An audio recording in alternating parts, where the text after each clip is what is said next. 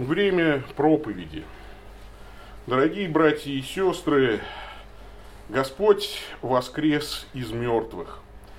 Пасха – это наш главный праздник. И сегодня второе чтение из Нового Завета было из первого послания Коринфянам. В очень интересном контексте апостол Павел вдруг говорит о значении воскресения Христа. А контекст такой – некто в церкви впал в тяжелый грех. И Каринская церковь вместо того, чтобы этот грех как-то порицать, обличать, ну, стала, знаете ли, так, благодушествовать и говорить, ну, мы, наверное, люди очень широких взглядов, поэтому если человек живет в грехе, а там человек жил в кровосмесительной связи со своей мачехой, то ну, мы будем к нему снисходительны, конце концов, ведь Господь нас всех простил, поэтому и мы, наверное, должны как-то, ну, грех человека этого не заметить. И интересно, что апостол Павел, э, порицая грех вот этого каримского э, кровосмесителя, назовем его так, он э, обращается в качестве одного из своих аргументов к пасхальной, вот, собственно, вот этой торжественной вести о том, что Христос – Пасха наша.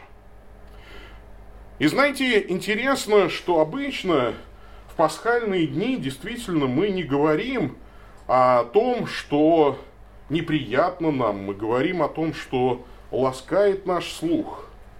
Но пасхальная весть – это не только весть радости, это и весть приговора всему ветхому смертному, греховному и тленному. Именно в этом заключается наш главный праздник. Посмотрите на сюжет э, вот, схождения Христа в ад. Он выводит праведников из ада. И вот видно там разбитые вот эти оковы, видны вот эти цепи, которые порвал Иисус Христос. И иногда люди, которые называют себя христианами, они не прочь забрать с собою в рай, как такой, может быть, сувенир, небольшие звенья адских своих цепей, своих грехов. Но это невозможно себе представить, что в раю сидит блаженный, а, спасенный а, Господом праведник и так поигрывает адскими цепями, там, ключами, кусочек ворот от ада себе взял на память. Нет, все это попрано ногами Христа. Все это должно быть оставлено, все это должно уйти навсегда в прошлое с возгласом «Христос воскрес». Пасха – наш главный праздник. И это праздник чистоты во Христе. Давайте еще раз прочитаем эти слова, которые написал блаженный и святой апостол Павел. Нечем вам хвалиться. Разве не знаете, что малая закваска квасит все тесто? Не так очистите старую закваску, чтобы быть вам новым тестом, так как вы бесквасны, ибо Пасха наша, Христос, заклан за нас. Посему станем праздновать не со старую закваскую, не с закваскую порока и лукавства, но со пресноками чистоты и истины. Три истины о празднике Пасхи открывает перед нами здесь святой апостол Павел. Во-первых, Пасха – это праздник нашей никчемности в деле спасения – Нечем вам хвалиться. Это первое, что мы должны усвоить, когда празднуем Пасху. Вот нам хвалиться нечем. Разве не знаете, что малая закваска квасит все тесто? Иногда люди возмущаются и говорят, ну грех это такая мелочь. Это что-то такое, ну, до чего Богу, наверное, нет дела.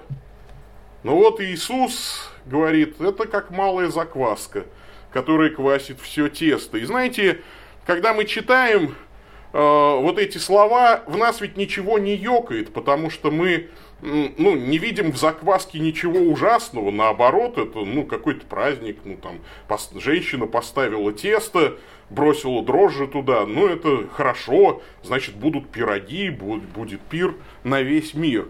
То есть закваска для нас это не страшно, мы э, не воспринимаем ее как нечто ужасное, а вот для евреев первого века это был символ, ну, чего-то очень жуткого, то есть здесь Павел жути нагоняет в этих словах, потому что закваска, по-еврейски хамец, для Израиля это мерзость. В пасхальные дни э, перед Пасхой э, там проводится большая такая уборка, и все углы дома осматриваются на предмет чего-нибудь квасного, чего-нибудь вот заквашенного, заброженного.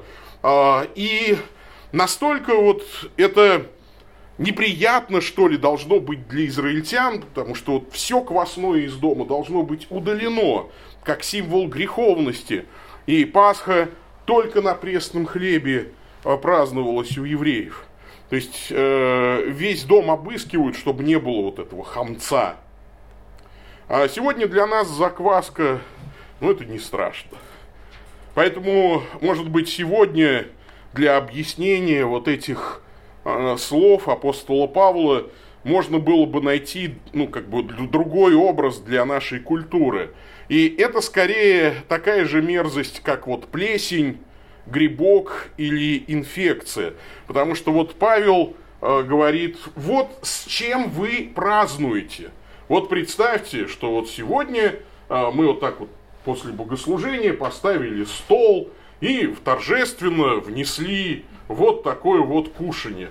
Вот во что превратилась ваша Пасха, говорит апостол Павел. Вот она мерзкая какая. Плесень, грибок, инфекция. И дальше он объясняет, это закваска порока и лукавства. То есть буквально по-гречески злобы и порочности. И это образ нашего сердца. И это, по мнению апостола Павла, надо было остановить, иначе мы бы заразили весь мир. Грех когда-то вошел в наших прародителей, и с тех пор мы все вот такие. И с тех пор по миру идет злоба, порог, по миру идет война, и не щадит ничего, даже самого святого. А, вот эта фотография лик ангела после бомбардировки Нагасаки. Атомная бомба упала в 500 метрах от католического собора Ураками, почти полностью уничтожив его. И вот этот обломок ангельского лика, как памятник нашей греховности. Мы обращаем в ничто своими грехами даже самое святое. Вот что ждало бы всю Вселенную, если бы Господь не положил пределы аду, не положил пределы нашему греху. Ну или сегодня ночью э, пришли известия, печальные известия из Шри-Ланки. Казалось бы, пасхальная радость. Наши братья и сестры чуть раньше, ну, Шри-Ланка, э, в другом часовом поясе, чуть раньше, чем мы, собрались праздновать Пасху, не произошло шесть взрывов в отелях и в одной из, в двух даже католических церквах – а, погибло, сначала говорили 40 человек, пострадало около 300, сейчас а, говорят уже о 120 погибших. И, знаете, все это мне напоминает вот э, те строки из Евангелия от Луки, когда Господу пришли и пожаловались. Вот пришли люди поклониться Богу, а Пилат – взял их всех зарезал, и кровь их смешал с, жертв, с кровью жертв их. Неужели они были виновнее всех, что так пострадали? Наши братья и сестры в Шри-Ланке, это сегодняшняя фотография. Вот прям во время богослужения раздался взрыв, и погибли люди. Неужели они были грешнее всех людей? Но Христос говорит, нет, если не покаетесь все, также погибнете. Люди часто спрашивают, почему умирают невинные? Но вопрос Христос выворачивает на 180 градусов. И когда ему говорят, почему погибли эти невинные люди, пришедшие на поклонение истинному Богу, Христос говорит, вы должны задаться другим вопросом. Почему живут виновные? Поэтому в ответ на эту историю он рассказывает притчу о смоковнице, которая не приносит плод, и ей уже вынесен приговор, уже секира возле корней древ лежит. Уже хозяин сказал, сруби эту смоковницу, на что она и землю занимает. И только садовник говорит, давай еще оставим эту смоковницу на год.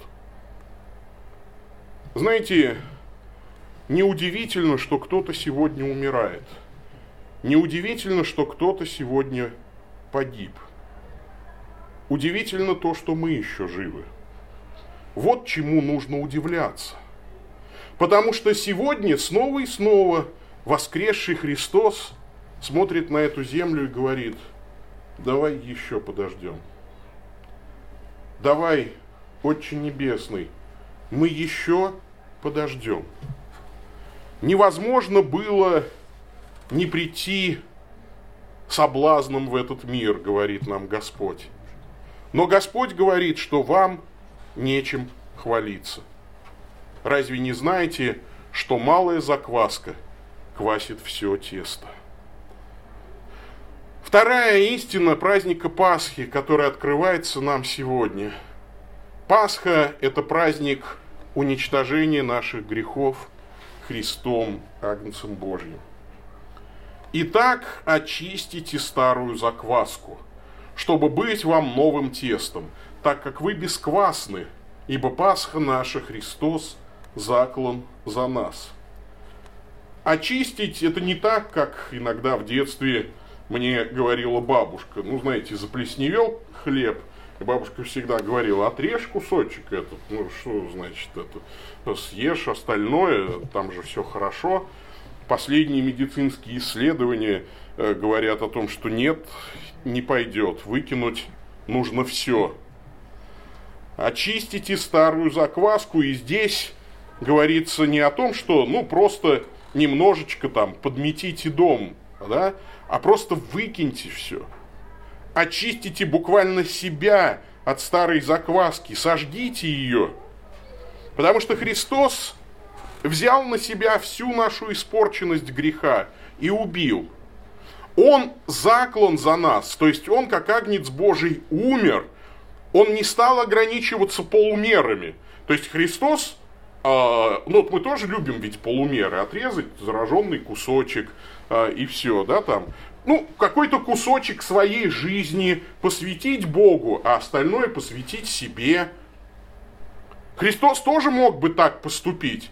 Он бы, например, сказал, ну зачем восходить мне на крест? Я лучше пару раз упаду в обморок. Очень достоверно. Ну, знаете, так вот, полумерами, наверное, таким ограничимся. ограничимся. Так как-нибудь упаду в обморок, ну а там уж сами как-нибудь избавляйтесь от смерти. Тогда Христос избавил бы нас, может быть, от обмороков, но не от смерти. Но беда была в том, что наши грехи убили нас по-настоящему, убивают нас по-настоящему, поэтому и Христу приходится идти до конца. Он умер чтобы умерли наши грехи. Он воспринял всю нашу плоть. Как написано, Бог послал Христа в мир в подобии плоти греховной. То есть плоть его была подобна нашей греховной плоти. Он не сделал никакого греха, он был абсолютно свят и безгрешен. Но плоть его была подвержена тлению, плоть его была подвержена старению – он назван мужем скорбей, изведавшим болезни. Это называется неукоризненные страсти. Он также, как мы, испытывал страдания от голода, о, ему также было больно, настоящая кровь текла у него из ран, и нервы его были настоящими, человеческими, и смерть была настоящей. При этом божество божественная сущность никогда Христа не оставляла, и благодаря этому он обожил вот эту смертность нашего тела. Он должен был пройти до конца, чтобы воскреснуть и смертную природу нашу сделать бессмертной. И с тех пор умерли наши грехи. Пасха наша Христос, заклан за нас. Смерть теперь для христиан – это такое досадное недоразумение. Некоторые спрашивают, ну зачем тогда она? Ну, это как последнее испытание, квест для верных. Потому что и нам нужно уподобиться Христу теперь во всем, в том числе и в смерти. А вот для нехристиан смерть – это крах всего. Это гниль, порог и вечные мучения. Вот это мерзостное захватывание, разъедание грехом сущности неискупленного человека может быть остановлено только Христом, Пасхой нашей, который заклан за нас. Теперь вы бесквасны. Поэтому свой грех удалите, отрежьте, выкиньте, сожгите. Ни в коем случае не миритесь с ним. И всякий раз, даже когда вы падаете, может быть, грешите по слабости, никогда не говорите, что, ну, ничего страшного. Там, в следующий раз, когда-нибудь я возьмусь за ум, нет, прямо сейчас беритесь за ум. Прямо сейчас исповедуйте свои грехи. Прямо сейчас боритесь с этим грехом. В момент ли искушения, в момент ли, когда вы упали, никогда не оставляйте грех без вот этой очистки кровью Христовой, без исповедания, без борьбы. Никогда не сдавайтесь. Пасха – это праздник уничтожения наших грехов – Христом Агнцем Божьим. Иначе получится, что Христос напрасно страдал в вашей жизни, если в ней останется вот эта закваска, плесень греха. Ну и, наконец, третья истина Пасхи, открытая нам, святым апостолом Павлом. Пасха – это праздник нашей новой жизни в чистоте. Посему станем праздновать не со старою закваскою, не с закваскою порока и лукавства, но с опресноками чистоты и истины. Знаете, в человеке живет потребность быть чистым. Я помню, как однажды, ну вот в моей жизни был такой момент, я был в недельном походе, я был совсем еще юн, и неделю э, ну, мы не мылись потому что поход был вроде бы недалеко от речки, но Волга в те годы была столь грязна, а, ну, еще там у нас, знаете, такое есть Жигулевское море, вот это Куйбышевское водохранилище, и оно в это время года все цвело. Ну, то есть мыться в Волге было безумием. Ну, то есть, поэтому мы не мылись 7 дней. А, вот. И а, в конце 7, седьмого дня, когда я приехал домой, по одежде моей можно было вот так вот стучать. Она, наверное, примерно вот такой звук издавала. Это был тяжелый поход. И я помню, с каким наслаждением вот эту одежду я сбросил и забрался под горячий душ. А, и было большое благо, что воду горячую еще не отключили тогда. Вот.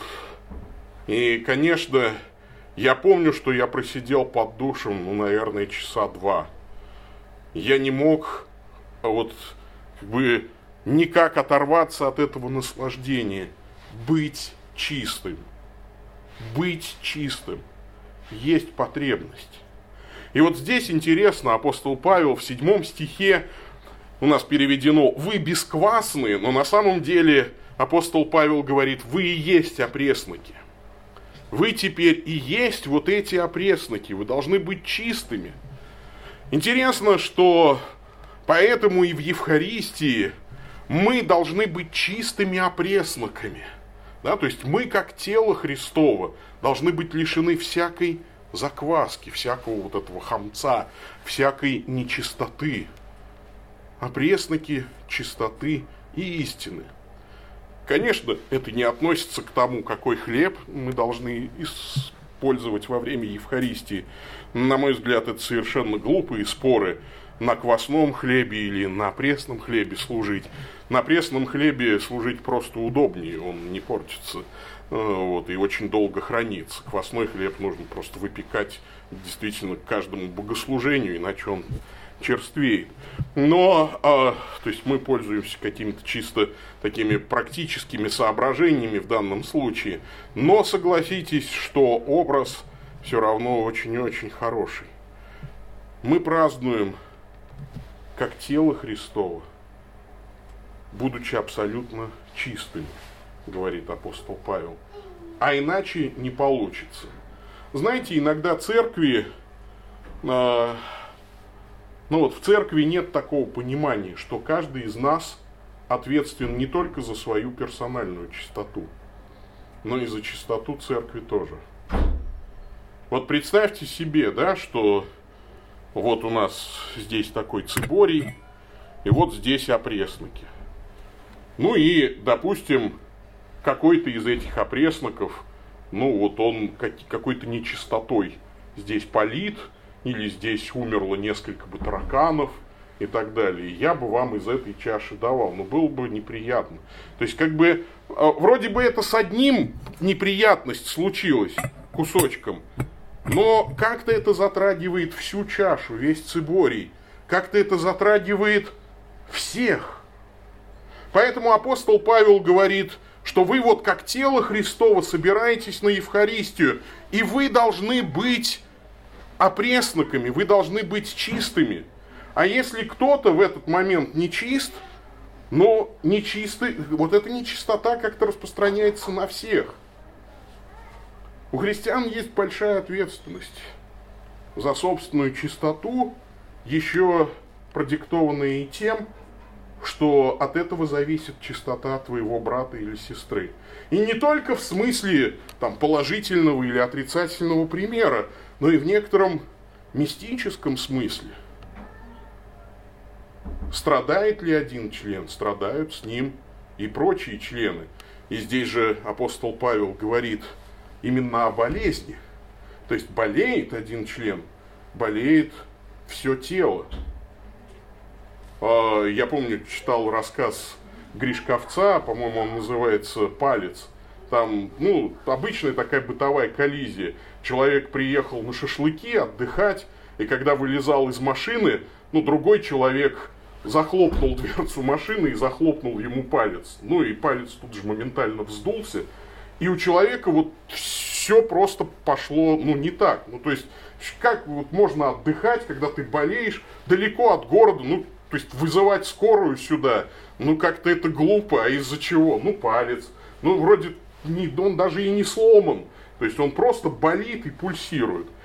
И вот он там ходил всю ночь кислый, а ему еще сказали, ну, слушай, ну, тут у начальника день рождения своим кислым видом, ну не порть, пожалуйста, праздник. И вот он там сидел где-то, страдал как-то один, пока не набрел случайно на двух мужиков, которые там рыбачили, и один из этих мужиков оказался сельским ветеринаром. И он ему вскрыл этот палец, ну то есть вышел вот этот гной, и его, его отпустило. И вот он хоть остаток ночи просидел, ну, вот так вот, в таком блаженстве. Оказалось бы, палец один, ну, что это такое? Но нет, всему телу уже не в радость. И знаете, Господь говорит нам о том, чтобы мы заботились друг о друге. И это наша ответственность в Пасху. Пасха – это праздник нашей новой жизни в чистоте. Жизни в чистоте, которая заботится не только о своей чистоте, но и о чистоте всего тела Христова. Итак, Пасха – это праздник нашей никчемности в деле спасения. Пасха – это праздник уничтожения наших грехов Христом, Агнцем Божиим. И Пасха – это праздник нашей новой жизни в чистоте.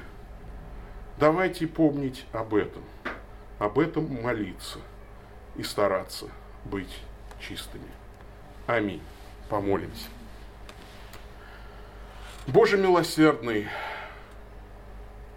мы взываем к Тебе сегодня, чтобы праздник Пасхи стал праздником нашей чистоты. чтобы мы очистили всякую закваску порока, греха, мерзости. Господи, научи нас быть бесквасными опресноками, чтобы мы были новым тестом, из которого Ты печешь вот этот евхаристический хлеб. Мы одно тело в Тебе, а тело хлеб, и хлеб Твой, и хлеб, который Ты даешь нам, становится телом Твоим в Евхаристии. Дай же нам сегодня праздновать не с закваскою порока и лукавства, но с опресноками чистоты и истины. Чистоты нравственной и истины догматически неповрежденной. Слава Тебе, воскресший Господь, закланный за нас, ставший нашей Пасхой. Слава Отцу и Сыну и Святому Духу. Аминь.